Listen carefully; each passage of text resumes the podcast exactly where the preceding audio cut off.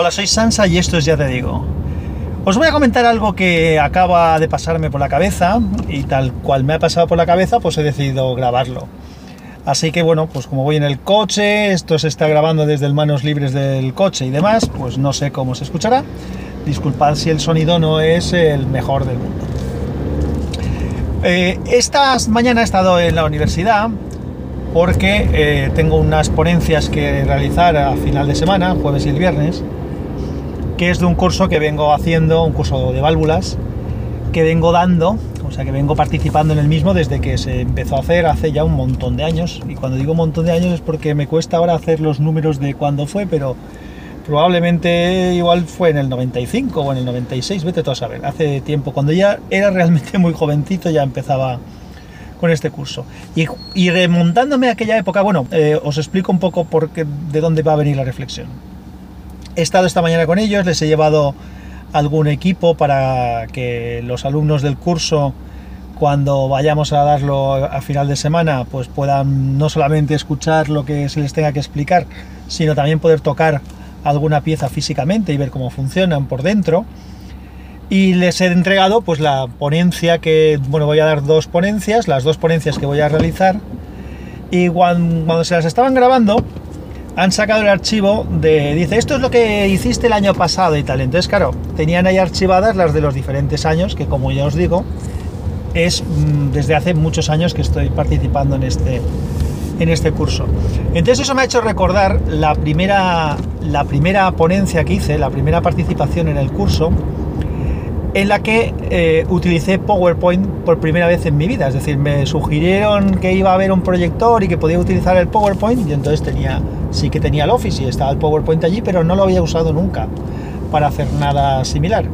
Las presentaciones que había realizado anteriormente en otros cursos y en otras charlas que había dado, porque ya doy charlas desde hace muchos años, habían sido con transparencias, con un proyector de transparencias, con unos acetatos y tal.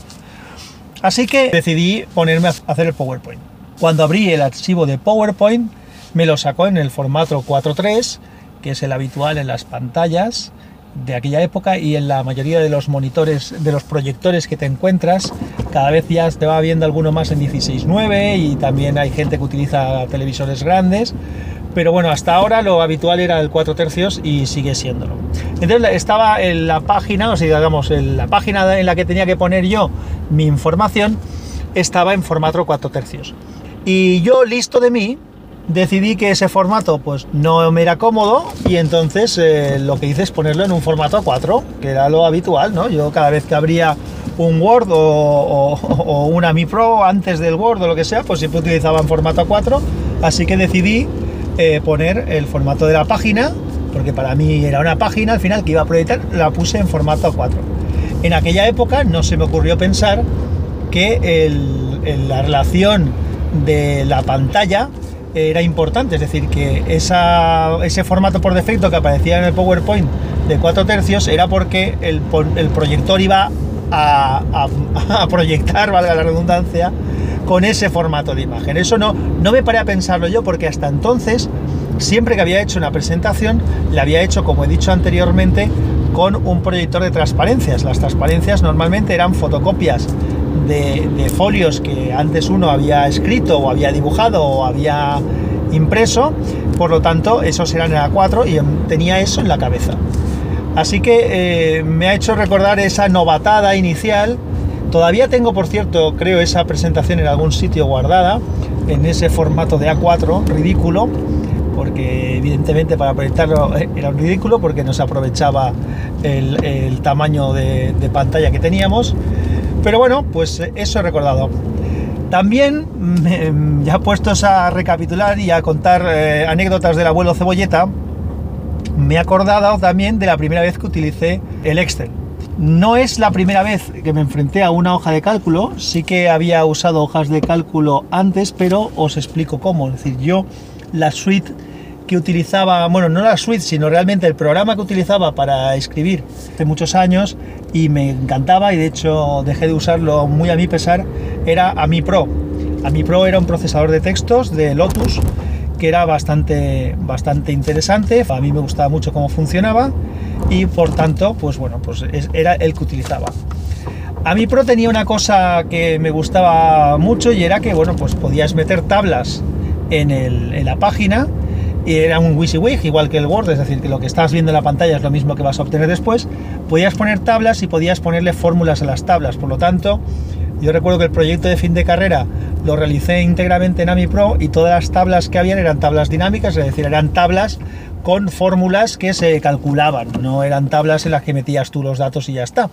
O sea que el propio procesador de textos me sirvió para hacer todos los cálculos que tuve que realizar que se podían hacer con hoja de cálculo. Los, si había cálculos más complejos que con la hoja de cálculo no se podían hacer, pues ya me encargué de hacerlos por otro lado. También tenía editor de ecuaciones y demás. No se trata de hablar de AMI Pro en todo caso, que a lo mejor algún día le podría dedicar un capítulo. Se trata de que yo sabía lo que era el concepto de hoja de cálculo, una tabla en la cual tú puedes poner algunas fórmulas, pero como siempre lo había utilizado asociado al procesador de textos, para mí una hoja de cálculo como Excel, que también tenía en el ordenador evidentemente en aquella época, pues lo había utilizado alguna vez para hacer algún cálculo, pero no me había animado nunca a usar Excel porque para mí Excel era una cosa rara, porque claro, no estaba definiendo yo la tabla con columnas y filas que necesitaba, sino que evidentemente como es cualquier hoja de cálculo, que todo el mundo ya sabéis, eh, aquello tenía todas las hojas del mundo. Por lo tanto, no sabía eso cómo iba a sacarlo luego a imprenta, o sea, si me iba a servir para imprimirlo. Es decir, tenía claro que me servía para calcular, pero y si luego solo quería sacar a una hoja, ¿cómo narices lo hacía? Me seguía utilizando el AMI Pro, que tenía clarísimo cómo funcionaba. Y una chica, en aquel momento yo tenía empresa, tuvimos a una chica de becaria, porque en la escuela donde estudiaban buscaban empresas que quisieran eh, acoger a las personas para que pudieran hacer las prácticas y nosotros tuvimos a esta chica haciendo prácticas. Y esta chica, Marta se llamaba, fue la que me explicó cómo usar la hoja de cálculo. Ella me dijo, ¿no utilizas Excel? Y le dije, pues no, la verdad es que no, Marta, no lo he usado nunca, porque tal. Entonces me explicó los conceptos básicos del Excel y entonces desde entonces empecé a utilizarlo. Y bueno, os puedo decir que Excel es una de mis herramientas básicas de trabajo y de las que más las que más utilizo. Pero bueno, aquel fue el principio. Siempre hay un principio de las cosas y para casi todas las cosas, incluso en las que acabamos a lo mejor convirtiéndonos en unos expertos, en unos especialistas, siempre ha habido una primera vez. En este caso, pues una primera vez para mi primer PowerPoint, una primera vez para mi primer Excel, en los que yo era un torpe, a los que una chiquilla es la que me tuvo que enseñar, ¿no? Probablemente ahora igual podría ser al revés y le podría enseñar a otras personas cómo funciona eso, pero siempre todos tenemos un principio y nadie nace sabido. Y eso es importante de vez en cuando recordarlo para, para bueno, pues para ser conscientes de que podemos ser expertos en algo, pero en algo, en, alguna otra cosa somos, somos unos, chicos torpes, ¿no? Y, y, bueno, pues nada, era una cosa que me ha pasado por la cabeza, sé que tampoco tiene mayor trascendencia, pero bueno, igual a vosotros os hace pensar en vuestra primera vez que utilizasteis algo que no teníais ni idea, pueda ser conducir o cualquier aplicación de software, como he hablado de aplicaciones de software, pues bueno, igual se os ocurre alguna cosa. Lo más reciente que tengo yo, por cierto, fue por ejemplo para, para la edición de los audios de los podcasts, el Audacity. Tenía el programa Audacity, había intentado hacer alguna cosa, pero como me faltaban cuatro o cinco rudimientos varios, pues no me animaba a utilizarlo más Así que pedí a mi compañero Mayón que me echara una mano. De hecho, creo que grabamos un vídeo, como estuvimos compartiendo pantalla, pues eh, creo que el vídeo lo, publicó él, de los rudimentos básicos de Audacity. Desde entonces, pues lo utilizo para editar los podcasts. Eso es lo que recuerdo así con más reciente a nivel de software, de, de, bueno, que tienes una herramienta allí que quieres utilizar y no sabes muy bien, y alguien te echa una mano y a partir de allí ya funciona solo. Yo, de hecho, normalmente en estas cosas de la tecnología, como es un tema que me gusta y tengo bastante intuición, pues eh, me quedo parado antes de empezar. Eso también es otra cosa que nos sucede, o por lo menos a mí me pasa, que cuando estás acostumbrado a manejar las cosas con soltura, eh, cuando te encuentras o te enfrentas a algo en lo que no tienes mucha idea y te sientes torpe, tú enfatizas esa torpeza y aún te sientes más torpe. Entonces, lo que me pasó con el Audacity este es que probaba hacer alguna cosa, pero había algún detallito que no, no sabía muy bien cómo se tenía que resolver, con lo cual pues renunciaba a usarlo. Y nada, con esta pequeña charla que tuve con Mayón, que me explicó cuatro o cinco cosas, pues me vino de cine, gracias de nuevo Javier por la ayuda, y con eso me apañé. Y tengo previsto, le comenté hace poco a mi compañero Juan Luis Chulilla, compañero de Wintable también, le pregunté acerca de un programa que de alguna manera tanto él como Rafa Antivero me metieron por la cabeza, que es eh, Scrivener, que es un programa para, escribir, no un procesador de texto, sino es un, programa un poco más, más completo, más pensado para escritores, para redactar textos, entonces pues para hacer artículos, para los artículos del, blog o incluso los artículos técnicos que, que de vez en cuando hago yo para congresos y para otras cosas, pues me gustaría usarlo. El programa pillé una oferta que estaba bien de precio y me decidí a comprarlo. Lo tengo ya hace más de un año y medio, dos, pero tampoco me he animado a utilizarlo del todo porque tiene un tutorial que no está mal, pero no he tenido tiempo de repasármelo entero. Deben de haber tutoriales por internet, con total seguridad que los habrá, mil, seguro que hay miles, pero no encuentro el momento de ponerme a verlos. Así que le planteé a Juan Luis, digo, oye, ¿qué te parece si grabamos un Mintablet? Bueno, el Mintablet es la versión corta de los Hangouts de WinTablet que hacemos de vez en cuando, que suele ser un, entre dos o tres personas máximo y, y con una duración de no más de 30 minutos. Entonces le planteé, digo, oye, podíamos hacer, tanto que habéis hablado de este programa, pues como yo necesitaría una pequeño, un pequeño tutorial inicial, pues le planteé hacer ese tutorial pues grabándolo y que le pueda servir a otros. Así que fijaos mm, si me he enrollado con la idea esa que me ha pasado por la cabeza, he ido enlazando unas cosas con otras y bueno, pues os he contado todo esto. ¿Y vosotros? ¿Algún programa, algún tema en el que recordéis vuestra primera vez? O, bueno, podéis contar vuestra primera vez de lo que queráis, ¿eh? incluso si queréis ser indiscretos, ya veremos luego, si, si cabe ponerlo o no. Pero bueno, queda abierto a que podáis darme vuestra opinión al respecto. Saludos. Después de escuchar lo que había grabado cuando iba con el coche del tema este, pues bueno, pues me ha hecho, me he dado cuenta lo lo que me puedo enrollar de una cosa que de inicio iba a ser simplemente un comentario. Y bueno, la verdad es que el tema tiene interés, es decir, esto de las primeras veces, la primera vez que uno va en bicicleta, la primera vez que uno escribe, la primera vez que juegas al tenis, cuando tienes hijos, por ejemplo, y te das cuenta de lo que, lo que cuesta, lo difícil que es hacer un trazo con un lápiz para escribir una palabra, o lo difícil que puede ser el coordinar el brazo para jugar con una raqueta, al tenis o al pádel o a lo que queráis, o lo complicado que es ir en bicicleta o, mil cosas más que luego el cerebro integra toda esta combinación de movimientos con, reacciones y, lo metemos en, nuestro subconsciente y luego ya sale de una manera totalmente automática. Cuando he dicho esto, pues incluso andar, andar no nacemos andando, no sabemos andar cuando nacemos y tenemos que aprenderlo. Entonces es curioso ver esto. Entonces, pues bueno, pues en cosas más anodinas, como puede ser lo que comentaba yo del uso de una aplicación de software o el uso de un ratón. La primera vez que ves a alguien usar un ratón, alguien mayor, sobre todo que no lo ha usado nunca, lo cogen mal, lo, usan de una manera muy rara. Primero lo ponen y luego le dan al botón en vez de dejar la mano puesta encima. Entonces, todas estas cosas es bueno de vez en cuando darnos cuenta de la capacidad que tenemos los seres humanos de adaptarnos a cosas nuevas. Y bueno, también que esto creo que es más importante, el no acojonarnos, el no paralizarnos, el no echar la toalla cuando algo resulta difícil, cuando te enfrentas a ello. Porque eh, la vida nos ha ido demostrando que somos capaces de que eso que ahora nos resulta tan complicado, luego nos va a resultar algo natural.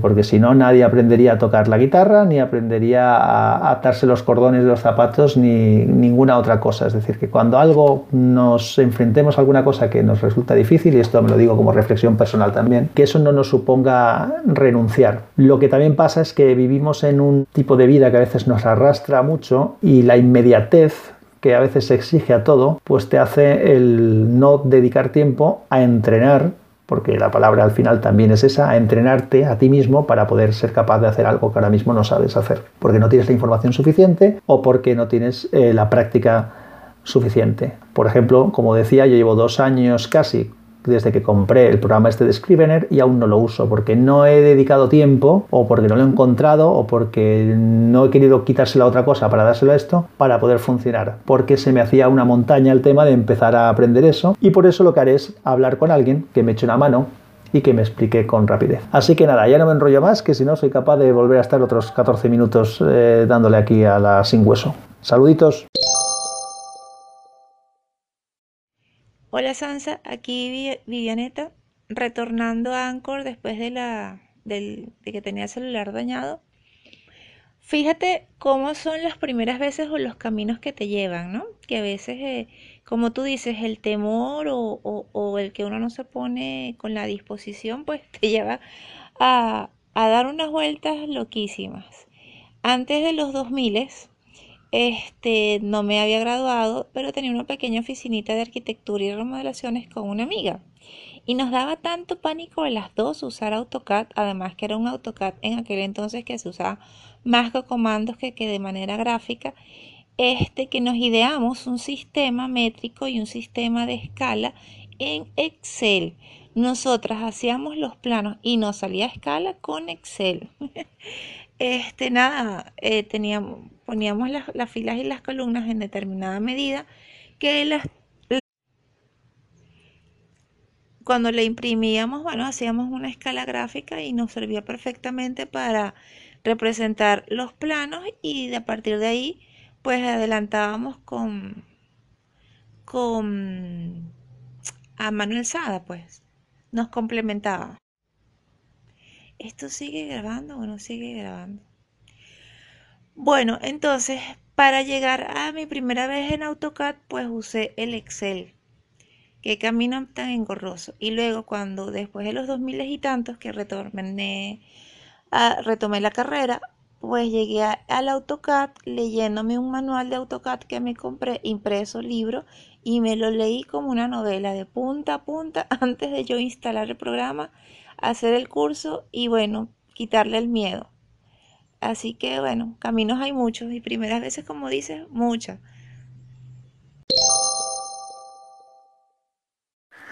Hola Vivianeta, gracias por tu llamada. Eh, interesante historia la que comentas del AutoCAD. Yo también empecé con el AutoCAD con comandos hace muchos años. Lo que pasa es que luego la profesión me ha ido llevando por otros caminos y el tema de los planos pues no, no es lo que más he usado. Leo planos en AutoCAD, pero ya no, ya no hago prácticamente ninguno. Pues eso, como dices, que al principio a veces se complica uno más la vida incluso de lo que sería utilizar la herramienta que le han puesto delante simplemente porque no la conoce. Y a veces es tan sencillo que, te den unas nociones básicas para que tú ya a partir de ahí funciones solo o sola. Gracias, un saludo. Hola Sans, aquí Nacho. Bueno, comentarte que mi primera vez en un club de lectura fue hace poco menos de un mes. Un club de lectura de literatura asiática y la verdad es que al principio me sentía pues eso, un poco desubicado y demás. Es verdad que es demasiado numeroso, 26 personas es una locura para un club de lectura, pero bueno, dicho esto, eh, sí que tengo que decir que me sentí un enano intelectual frente a la gente, es decir, la mayoría jubilados, que, bueno, que leen una barbaridad, que son grandísimos lectores y que me hacen sentir pequeño, la verdad.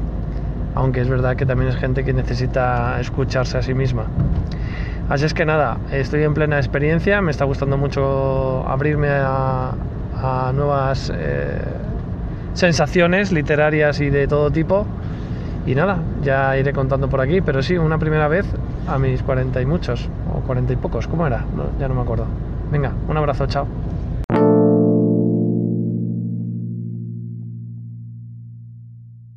podcast asociado a la red Sospechosos Habituales. Suscríbete con el fitbit.ly barra sospechosos habituales.